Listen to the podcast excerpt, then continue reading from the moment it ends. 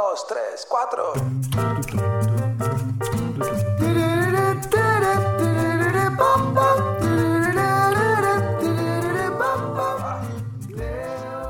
No nacimos siendo padres. Intentamos hacer lo mejor que podemos y lamentablemente los hijos no vienen con un manual abajo del brazo. Ahora bien, a la hora de ayudar a nuestros hijos a que tengan un buen pasar económico cuando sean adultos, ¿qué podemos hacer? ¿Podemos hacer algo? De eso, de algunas reflexiones con respecto a la crianza de nuestros hijos y su futuro económico, vamos a hablar en este episodio. Mi nombre es Rodrigo Álvarez y esto es el podcast de Neurona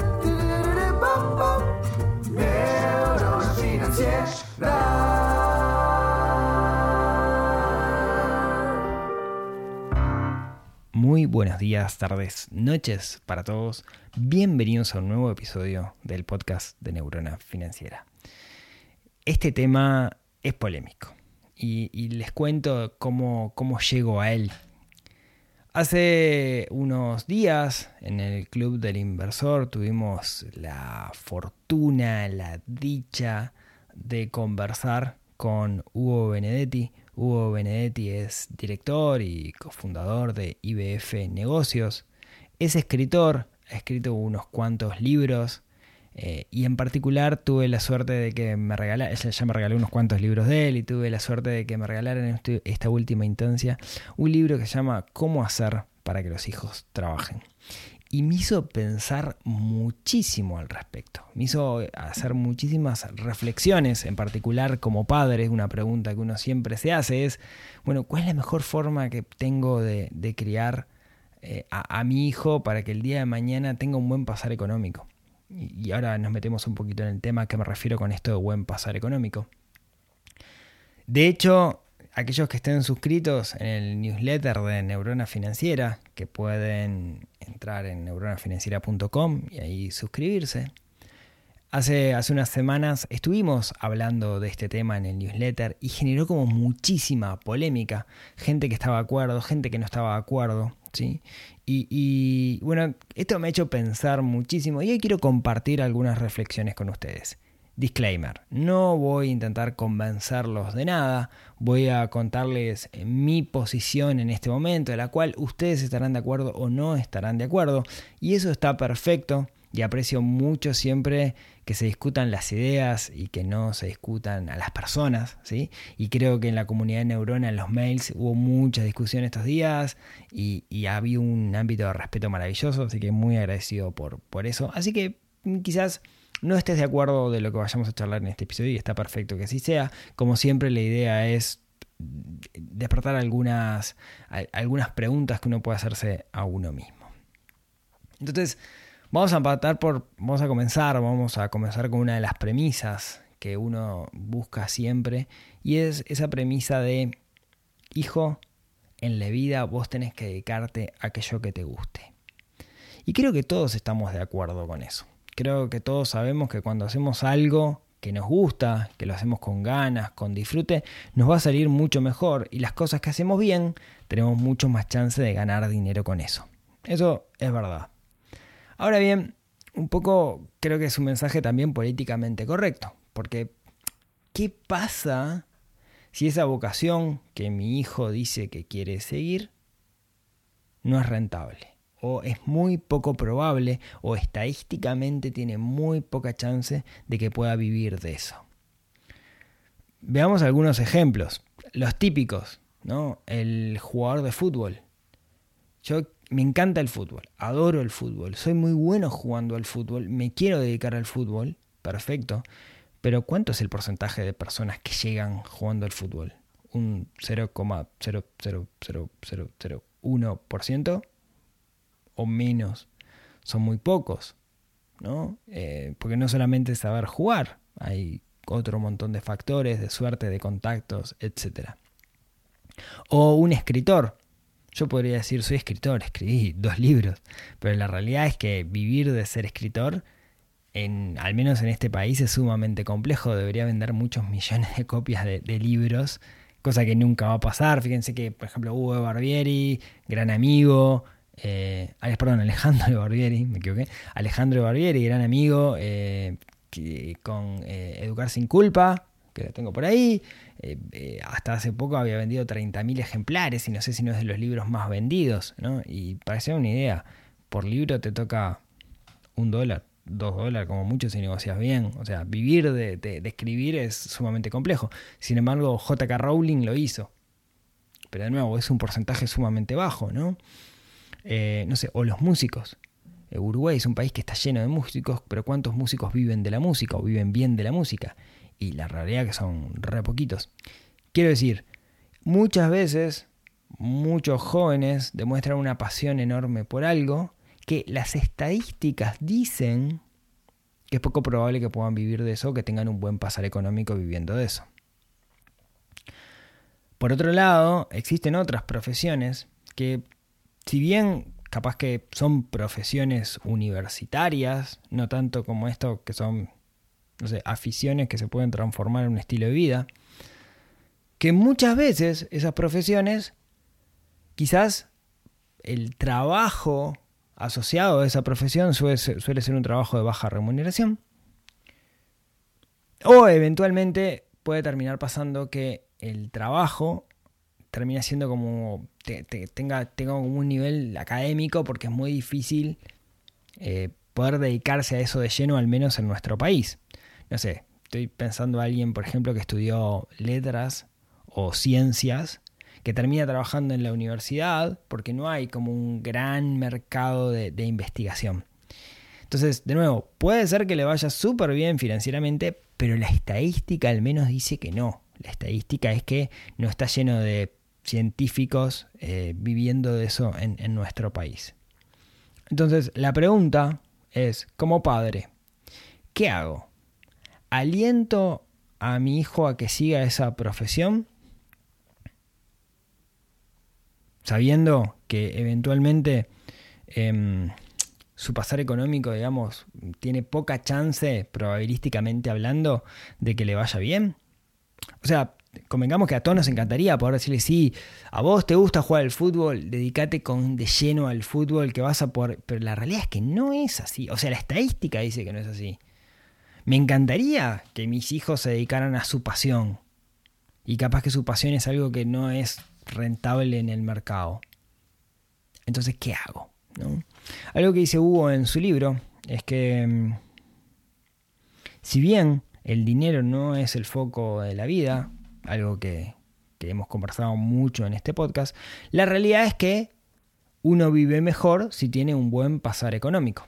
Y de hecho, eso la ciencia lo explica. Existe este concepto que se llama la curva de satisfacción, que hemos hablado en unas cuantas oportunidades en el podcast, que dice que si pudiéramos medir la felicidad, eh, llega un momento, o sea, nosotros a medida que ganamos más dinero, podemos ser más felices hasta que llega un momento que el dinero ya no hace la diferencia. Pero deberíamos llegar ahí, ¿no? A la, punta de la curva. Y eso dependiendo de los países tiene cierto valor, etcétera, etcétera. ¿no? Entonces, en ese sentido, si yo aseguro que mi hijo tenga un buen pasar económico de grande, voy a estar contribuyendo a su felicidad. ¿Podemos estar de acuerdo? No podemos estar de acuerdo. Yo creo que sí. ¿No? Yo creo que si bien el dinero no es lo que nos hace felices, nos ayuda a mejorar nuestro estilo de vida, a, a tener un mejor pasar. Si bien no quiero que sea el objetivo de mi vida, quiero tenerlo. ¿sí? Es un indiferente preferido, dirían los estoicos. Entonces, ¿qué hacemos como padres? ¿Qué hacemos? Si, viene mi hijo con su pasión, ¿qué hago? Si yo veo que hoy esa pasión es algo que, no es rentable. Eh, esta, esta, fue una de las reflexiones que yo hice en, el mailing y me pasó, me respondió muchísima gente y leí y respondí casi todos los correos que me llegaron, la gran mayoría, y había como dos grandes respuestas. Había gente que me decía, no estoy para nada de acuerdo, yo a mi hijo lo amo y como lo amo, y él si se quiere dedicar a algo que yo creo que no es rentable, que se dedique a eso, porque me parece que lo importante es que haga algo que le guste. Eso fue muchas respuestas, totalmente válido y no lo discuto. Y después hubo otras respuestas que fueron más, en realidad, que eran de profesionales que me decían, ojalá a mí alguien me hubiera dicho esto. porque yo estudié esta carrera pensando en una cosa y ahora laburo 12 horas por día y estoy empezando a reconvertirme porque no aguanto más. Y trabajo en la salud, soy bioquímico y hay un montón de, de carreras, digamos, profesionales asociadas a esto. Quiero decir, yo soy de la idea de que si mi hijo el día de mañana elige una profesión, que es una profesión que estadísticamente tiene pocas chances de tener éxito, se lo tengo que advertir. Y le tengo que decir, Maxi, Mati, miren que si van por este lado van a tener que buscarle la vuelta para hacer plata. Entonces, ¿cuál es mi plan? Y de nuevo, esto es recontra discutible. ¿Sí? No quiero convencer a nadie, si no le estoy contando lo que yo llegué hasta ahora. Es que si el día de mañana mm, mm, vienen mis hijos con que se quieren dedicar a algo, y eso es algo que estadísticamente es poco rentable, pero que les gusta mucho, yo quiero que haga lo que a ellos les gusta. Yo quiero que se dediquen a eso. Quiero que se dediquen a algo relacionado con algo que les guste. Porque la vida es demasiado corta para hacer cosas que no nos gusten. ¿sí? Pero creo que es clave también para que los niños en su adultez sean felices. Creo que es clave, es vital y es súper importante que puedan tener un buen pasar económico. O al menos, no, que sean ricos, pero que no pasen necesidad que puedan invertir, que puedan tener su plan de inversión, que puedan tener su casa si es que quieren tener una casa, ese tipo de cosas. Entonces, la pregunta que yo me hago es, ¿cómo puedo, cómo puedo combinar las dos cosas?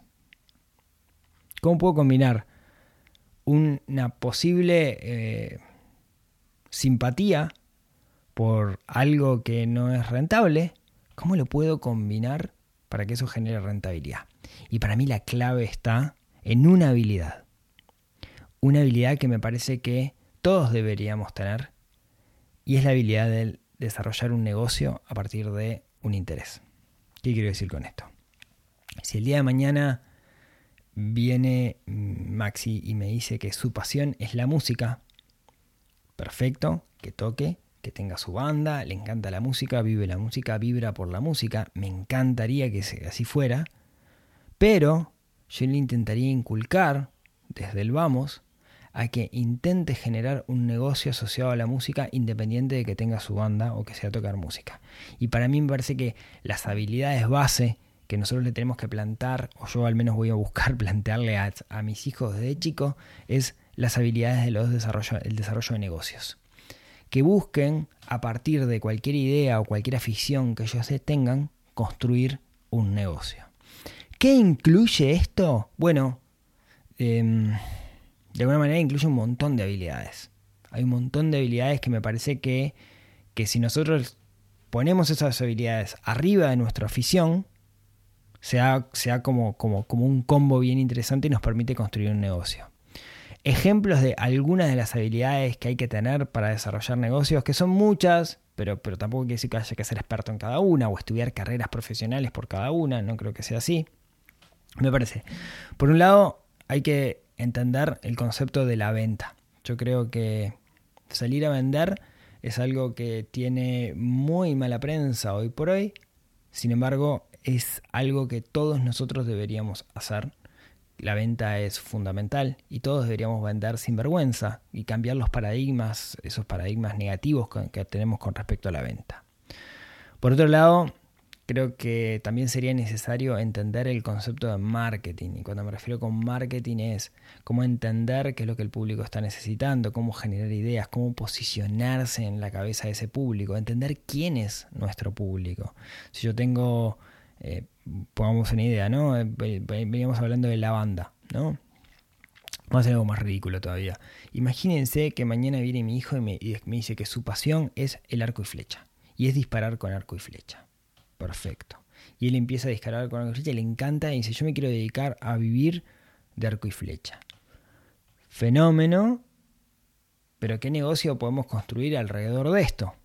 ¿No? Entonces, bueno, un negocio que podríamos construir alrededor de esto que se me ocurre es dar clases de arco y flecha o importar implementos para disparar con arco y flecha generar una movida eh, con respecto a arco y flecha y los beneficios en la salud que puede llegar a tener desde el punto de vista de concentración. ¿no? O sea, generar un negocio a partir de eso que no sea necesariamente tirar con arco y flecha, que es lo que originalmente te lleva a esa afición. Seguís haciendo lo mismo, pero estás haciendo otra cosa. De nuevo, ¿no? ¿Qué habilidades? Tengo que tener la habilidad de venta, tengo que tener la habilidad de marketing. Este ejemplo, la habilidad de venta es, bueno, algo que tengo que vender. ¿Qué voy a vender? Los arcos. ¿Qué voy a vender? Voy a vender clases. ¿Qué voy a vender? Eh, de alguna manera, eh, implementos. Marketing. ¿Quién es mi público? ¿Qué quiere ese público? ¿Cómo llego? ¿Cuáles son sus intereses? ¿Cómo puedo mejorar mi oferta de valor? Para eso tengo que entender otra habilidad que es analizar el mercado. ¿Hay gente que le interesa esto? ¿Hay nicho? ¿No hay nicho? ¿Hay intereses? ¿Cómo hago? ¿Hay competencia? Después como negocio tengo que aprender de gestión. Voy a tener gastos, facturas, gastos por cobrar, stock. Después tengo que aprender finanzas. Acá hay, siempre, siempre un negocio se puede transformar en un negocio financiero te pago a 60 días, tengo la plata de X tiempo, ¿qué puedo hacer con esa plata mientras para que me genere ganancia? ¿no? Eh, podría también estar relacionado con innovación. ¿Cómo puedo, ah, puedo desarrollar un aparato, una diana electrónica que me indique dónde llega la flecha y me marque cuál es el error que cometí a la hora de tensar la cuerda? estoy tirando bolazos. ¿no? Todo esto de la mano del desarrollo personal, de la gestión de tiempo, de poder como emprendedor seguir adelante. Y acá, si lo ven, hay algo en esto que es, si yo busco generar un negocio a partir de esa afición y a partir de ese gusto, va a ser un camino difícil. Muchas veces voy a tener que crear un segmento, sí, eso es todo verdad. Pero es un camino de no de empleado es un camino de empresario o de futuro empresario. Y piense que como empleados usualmente siempre hay un techo, en particular en las ganancias. Pero como empresario, la realidad es que te puede fundir, que como empleado te pueden despedir, ¿no? Pero, pero como empresario, el techo termina siendo el mercado y las posibilidades de crecimiento. ¿no? Eh, sigo pensando ideas con respecto a arcos, eh, no sé, tener distintos tipos de arcos, arcos recurvos, arcos low, ingleses, longbow. Eh, se me ocurre mil ideas alrededor de esto y hay que salir a probar, digamos, si el mercado lo, necesita. Pero, de nuevo, ¿no? La habilidad ahí, como ven, es la habilidad del desarrollo de negocios a partir de una idea. Entonces, yo quiero que mis hijos hagan algo que les guste, me encantaría, y, uno propone y ellos disponen, ¿no? Me encantaría que fueran por el camino de la independencia y no el camino de ser empleados, y eso yo no voy a poder hacer mucho al respecto, eh, pero quisiera inculcarles esa idea, ¿no? Esa idea de que esa afición la transformen en, un negocio. Eh, y la forma que tengo yo hacerlo, básicamente, que me vean a mí hacerlo, ¿no? Porque a lo largo de los hijos no sé si escuchan lo que uno dice, pero seguro ven lo que nosotros hacemos. En ese sentido, mi carrera profesional más o menos es así. Yo, yo estudié ingeniería, trabajé en el ámbito de la ingeniería y aprendí muchas cosas dentro de la empresa en la cual trabajaba asociados a desarrollo de negocios. Asociado a ventas, asociado a marketing, asociados a innovación. Por otro lado, aprendí por fuera finanzas, gestión, gestión de tiempo, muchas cosas de desarrollo personal, negociación, ¿no? Todas esas cosas las aprendí en, cursos y por fuera ventas. Y, y, pero tenía una afición que era las finanzas personales y las inversiones. Y terminé transformando uno o varios negocios alrededor de eso. Em, ahora, podría pasar lo contrario. Yo podría ser el mejor planificador financiero del mundo, que si no hubiera tenido las habilidades de desarrollo de negocios, seguiría trabajando en una empresa de software, porque no hubiera sabido cómo despertar de alguna manera y transformar mi afición en, algo que, que me genere dinero. Dicho de otras palabras, si yo cuando tenía 12 años le decía a mis padres, papá, mamá, yo cuando sea grande lo que quiero hacer es ayudar a las personas a que cuando reciben ingresos por sus sueldos o por sus trabajos, gestionen de una mejor forma ese dinero para que puedan construir un plan de retiro y al mismo tiempo vivir una buena vida y no hagan gastos superfluos que no estén asociados con sus objetivos. Y les quiero ayudar en ese proceso, que puedan armar un plan de inversión, que lo entiendan, etcétera, etcétera. Mis padres me hubieran dicho, ¿estás loco? ¿Vos pensás que alguien te va a pagar dinero por ayudarle a gestionar el dinero que todo el mundo lo sabe hacer? Y me hubieran dicho que no, que me dedicara a otra cosa. Esa es la realidad, ¿no? Sin embargo, hoy me estoy dedicando a esto y el hecho de eh, entender o creer, al menos que entiendo, cómo funciona el desarrollo de negocios, quizás sea la, posibilidad mm, o la herramienta más grande que tengo. Por eso creo que es importante inculcar el desarrollo de negocios, esa, y lo digo en una palabra que no me gusta mucho, pero esa semillita emprendedora. está, muy vapuleado el crédito la palabra emprendedor y por eso no me gusta mucho, pero esa semillita emprendedora en, las personas. Así que bueno, eh, tema polémico, déjenme sus comentarios, cuéntenme qué opinan al respecto. Eh, cuéntenme si están de acuerdo o si no están de acuerdo, que siempre que sea con respeto me va a parecer súper, súper válido. Eh, y mm, muchas gracias por escucharme hasta acá. Como siempre, si tienen ganas, nos vemos, nos hablamos, nos escuchamos la próxima semana en otro episodio que ayude a desarrollar esa neurona financiera que tenemos un poquito dormida. Y tenemos que despertar para que nuestros hijos nos vean que la tenemos despierta y ellos también se la despierten. Les mando un abrazo y nos vemos la próxima semana. Chau, chau.